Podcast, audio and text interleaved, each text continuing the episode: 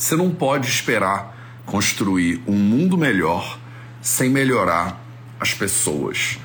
Essa frase não é minha, essa frase é da nossa homenageada de hoje, a grande Marie Curie. Você quer ter mais saúde? Gente, não tem segredo. É trabalho, disciplina e perseverança todo santo dia. Esse é o Projeto 0800. Então faltam sete dias para a Revolução do Cuidado. Na terça-feira da semana que vem, uma semana cravada, a gente tem um encontro marcado às 8 horas da manhã no YouTube do Vida Veda. Para primeiro comemorar cinco anos do VV, né? O Vida Veda faz aniversário no dia 5 de julho. E também para é, te entregar, né, na verdade, conteúdo, porque é isso que a gente faz, é assim que a gente comemora, né, aqui no VV. Então faltam sete dias para a Revolução do Cuidado e a gente está na reta final também do projeto 0800. Né, a gente está encerrando esse projeto depois de acho que uns quatro anos de Projeto 0800. Eu tenho que dar uma olhada na data certinha de quando é que ele começou. Mas a gente está pelo menos aqui uns quatro anos fazendo esse negócio, né? Lives às 8 horas da manhã. E aí eu decidi, na reta final do 0800, homenagear mais de 15 mulheres. A real é que a gente pensou, né? Vamos fazer nos últimos 15 dias, um, cada dia uma homenagem para uma mulher incrível que revolucionou o cuidado, né? Médicas, sei lá, né? Nutris, né? Mulheres sensacionais. Né? E aí a gente começou a pesquisar esse negócio e aí viu que era impossível, né? Era impossível ser só 15 mulheres. Então a gente começou a falar, não, vamos botar duas nesse dia aqui, vamos botar três naquele dia. E qual, né? E quais de todas essas mulheres incríveis que tem no mundo que revolucionaram o cuidado, que mulheres que a gente vai homenagear? Porque algumas vão ter que ficar meio que de fora. Vamos, a gente homenageia elas depois. O que, que a gente faz? Só que no meio disso tudo, no meio de toda essa é, pesquisa e essa indecisão de que mulheres a gente homenagearia e que mulheres a gente não homenagearia, né? Por falta de tempo mesmo e de espaço, uma mulher nunca foi dúvida. Uma mulher nunca, nunca entrou na dúvida. Ela sempre teve em todas as listas e a gente tinha certeza que ela ia participar né, dessa série. E essa mulher é a Maria Sklodowska, que é a Marie Curie, né, como ela ficou conhecida depois. Então a Maria é uma potência, né? Uma potência. E ela vai ser. E eu vou te contar a história dela agora. Então senta em volta da fogueira aí, manda o seu emoji de foguinho nos comentários e vamos falar dessa mulher sensacional que nasceu no dia 7. E aí não é à toa que é homenageada nesse dia aqui, né? Já que faltam sete dias para a Revolução do Cuidado. Dia 7 de novembro de 1867 1867, na segunda metade do século XIX, nasce Maria Sklodowska. Né? Eu não sei se eu não sei falar polonês, né? Então não sei se eu estou pronunciando totalmente errado Sklodowska. Eu não sei como é que fala esse negócio. Mas é, esse foi o nome dela de batismo. Na verdade, tinha mais nomes aqui no meio. E ela ficou conhecida como Curie depois que ela casou com o Curie, né? Que era um francês lá. É, então, Maria Sklodowska, né, vou chamá-la de Maria, tá, ao longo, da, ao longo dessa nossa live de hoje, ela era filha de professores, né? Ela era uma das melhores alunas da escola dela, mas ela não conseguiu entrar para a Universidade de Varsóvia. Ela era de Varsóvia, né, na Polônia. E ela não conseguiu entrar para a Universidade de Varsóvia porque ela era mulher. Sim, ela era mulher. E a Universidade de Varsóvia era só para homens no final do século XIX. Em vez disso, né, já que ela não podia entrar para a Universidade de Varsóvia, e isso é um ponto comum dessas mulheres incríveis que a gente está trazendo aqui ao longo desses 15 dias de reta final. Elas foram contra o, o fio da meada, né? Foram contra o, o, o movimento, né? Não podiam estudar, porque né, a civilização, a nossa civilização, né, não autorizava, não deixava, era proibido, né, no Brasil, nos Estados Unidos, na Argentina, na Europa, na China, a gente já viu isso, né, na Índia, a gente já viu isso em vários lugares do mundo até agora, em várias épocas diferentes as mulheres não tinham direito, né? não tinham autonomia sobre a própria saúde. E hoje em dia a gente continua né, com esse problema. As mulheres não têm autonomia sobre o próprio corpo. Né? Fica um bando de homem, não sei onde, querendo dizer o que a mulher pode fazer e o que ela não pode fazer, né? com a intelectualidade dela, com a educação dela e com o corpo dela, né? E a gente está aqui desde o século XIX com essa mesma lenga, né? E apesar de ser uma das melhores alunas, ela não podia entrar. Então, apesar do mérito, né, apesar de ter o mérito, é, ainda assim existe uma barreira né, de machismo, uma barreira de patriarcado aí, uma barreira social mesmo, que impedia né, a, a Maria de entrar para a Universidade de Varsóvia, onde com certeza ela merecia estar. Mas sei lá, né, vai que porque ela não esteve, que alguma coisa, o universo, sei lá, né, se era isso que tinha que acontecer, mas o fato é que me parece uma baita de uma injustiça. O fato é que ela é, é, continua a sua educação na Universidade Flutuante. Esse era o nome, Universidade Flutuante ou Universidade Volante de Varsóvia, que eram umas aulas informais, meio clandestinas, em segredo. Era uma universidade, né, com aspas aqui, que ensinava mulheres de maneira clandestina. e ela meio que se movia de lugar para lugar, e era um conjunto de aulas bem informais e clandestinas, então, realizadas lá é, para isso, né, para educar as mulheres que não tinham lugar na sociedade. Era clandest... Mulher estudava na clandestinidade. Hoje tanta gente que nem quer estudar, elas foram estudar na clandestinidade. Tanto a Maria quanto a sua irmã, a Brônia, né, o nome da irmã era Brônia, ela, elas queriam ir para o exterior, né, para poder ter um diploma. Já tinham outros países no mundo que permitiam, né, que mulheres estudassem e se formassem, né, inclusive no ensino superior. É, e só que elas não tinham dinheiro, na real. Né? Nenhuma das duas. Elas eram, filha, eram filhas de professores e não tinham dinheiro para ir para o exterior estudar. E aí o interessante, né, a Maria, né, que era uma potência nessa mulher, cara, que mulher, né? Vocês vão ver ao longo da história dela, que não é muito longa, na verdade. Eu, não, eu vou dar uma resumida brutal na história dela aqui. Mas ao longo da história dela, ela demonstra que você não fica na frente de Maria, entendeu? Você não, você não tapa o caminho de Maria porque ela dá um jeito de atravessar. Então, ela fez um acordo com a irmã dela então, de pequena, as duas, né, a Maria e a Brônia, fizeram um acordo. Maria, que era mais velha, ela trabalharia para sustentar enquanto a Brônia estivesse na escola, né? E aí depois a Brônia retribuiria o favor. Então a Maria começou a trabalhar como tutora e como governanta para ganhar dinheiro para pagar os estudos da Brônia. E aí depois que a Brônia se formasse, a Brônia começaria a pagar os estudos para Maria poder estudar.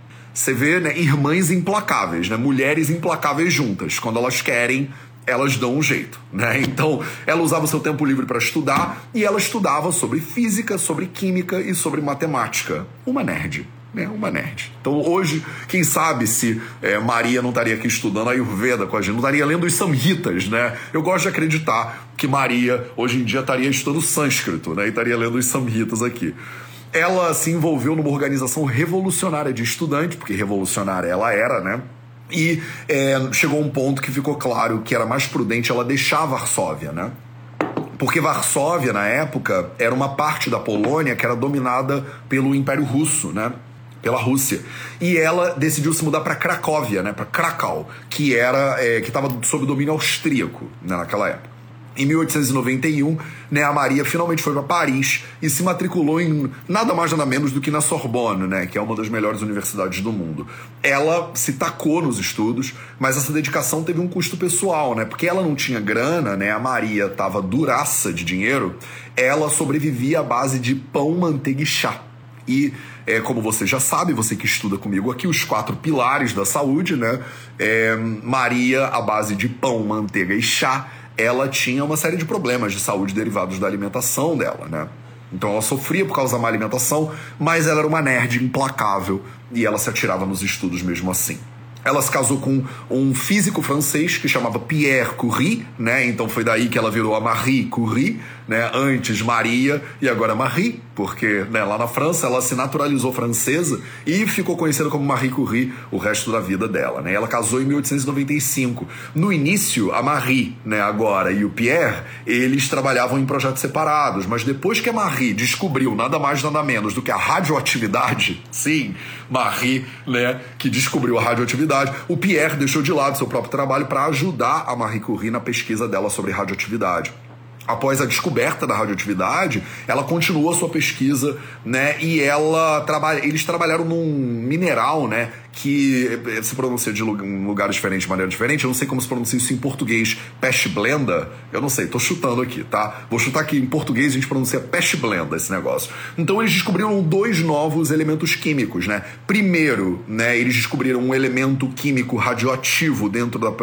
nesse mineral peste blenda e que em homenagem ao país de origem de Marie Curie, né, que era a Polônia, esse elemento ficou conhecido como polônio, né? Então você tem aí o elemento químico polônio sendo descoberto. É, e logo em seguida, né, eles detectaram outra presença de outro material radioativo dentro da peste blenda e chamaram ele de rádio. Rádio. Né, da radioatividade? Então, tudo começou aqui.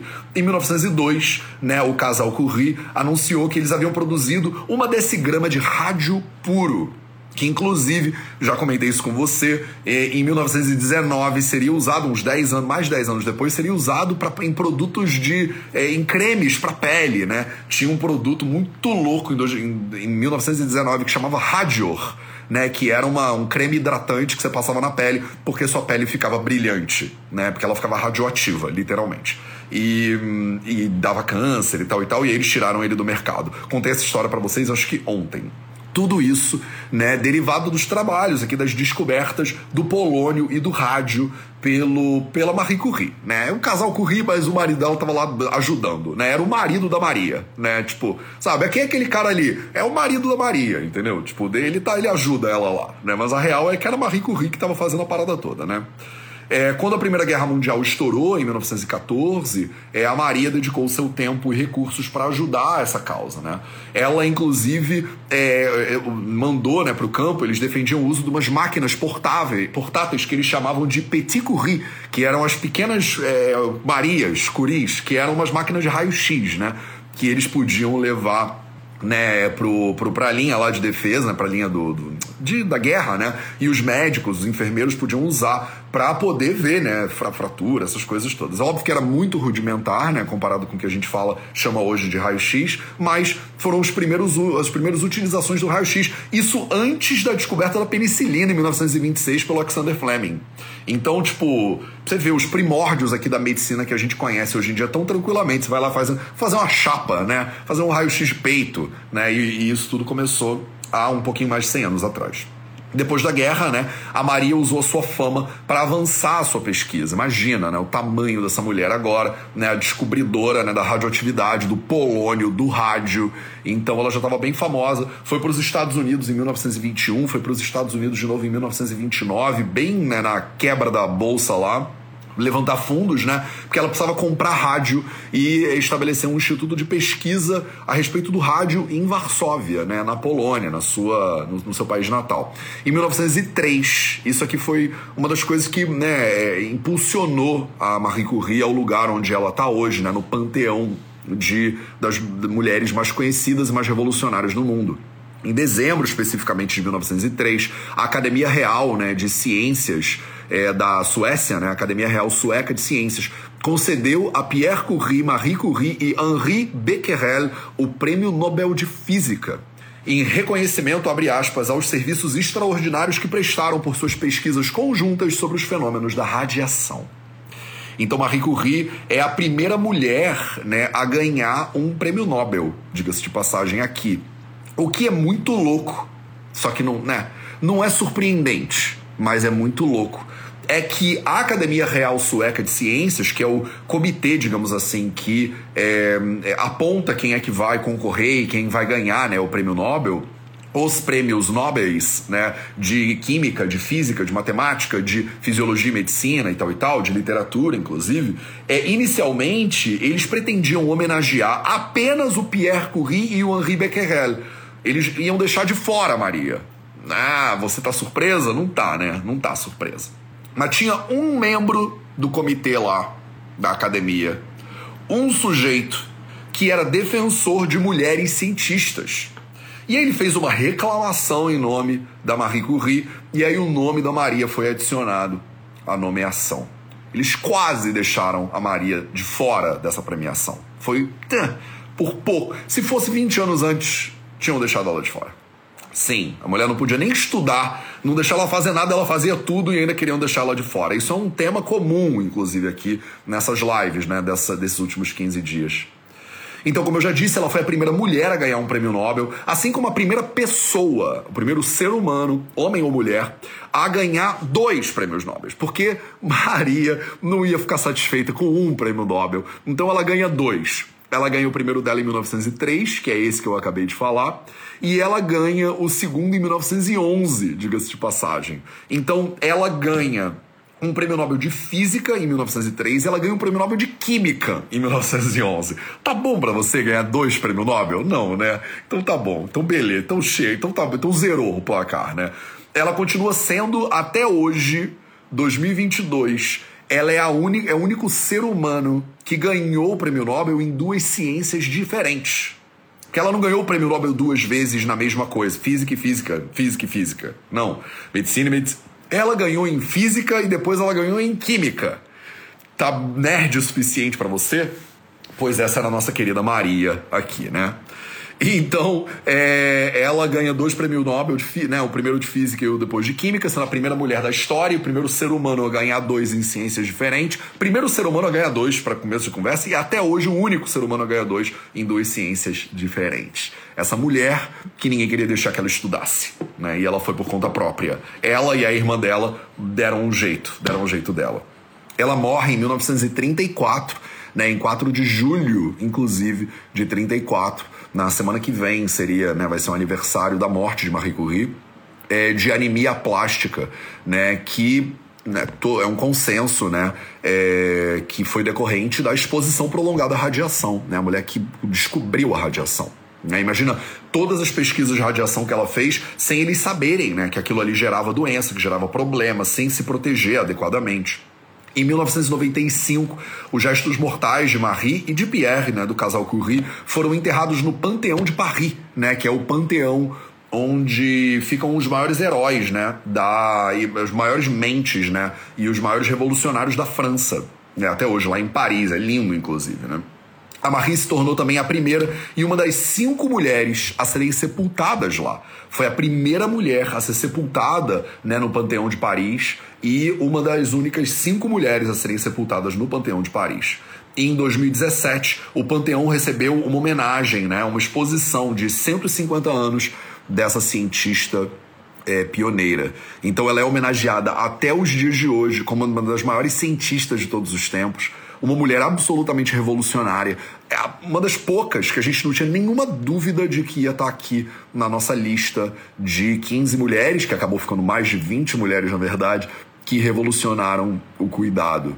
Então hoje eu presto minhas homenagens aqui para nossa querida Marie Curie, que na verdade era Maria Sklodowska, né, polonesa, guerreira pra caramba, revolucionária do cuidado.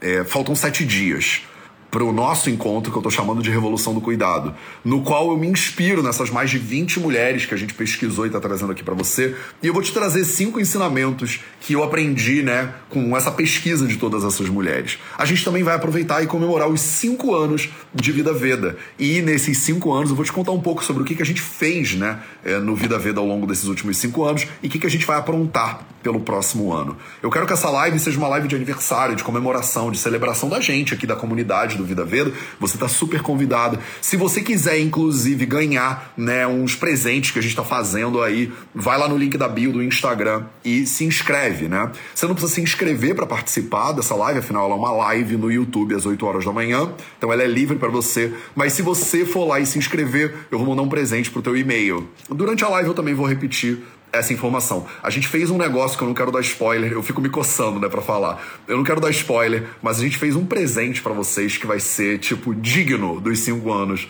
do Vida Veda. Ah, eu todo feliz. Então, é, a gente se vê né, amanhã para mais um episódio dessa reta final do Projeto 0800, essa reta final de homenagens mais do que devidas a mais de 20 mulheres que revolucionaram o cuidado. Eu espero que você se inspire nesses exemplos.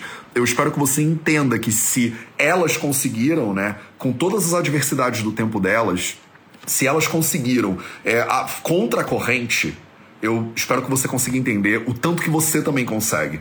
né, estando em 2022, com tudo que a gente tem à nossa disposição de tecnologia, se você colocar a tua intenção e o teu tempo, se Marie Curie, no final do século XIX, foi até onde ela foi, imagina até onde você pode ir subindo nos ombros desses gigantes que vieram antes da gente. E a ideia, né, a frase que eu comecei a nossa live de hoje, a frase da Marie Curie é muito linda, né? A ideia de que você precisa, né, melhorar as pessoas. Ela disse, né, eu repito para quem entrou depois, né, você não pode esperar construir um mundo melhor sem melhorar as pessoas. Então, melhorar as pessoas é o passo que a gente tem que dar. É a missão do Vida Veda, né? É ajudar você a se inspirar a ser uma pessoa melhor. Se 400 pessoas conseguem se inspirar nisso e dar passos para melhorarem como seres humanos, Imagina a revolução que a gente não pode fazer. Individualmente, sim, localmente também, mas mundialmente, quem sabe. Esse foi o Projeto 0800 de hoje. Um beijo para você, um excelente dia e a gente se vê de novo amanhã.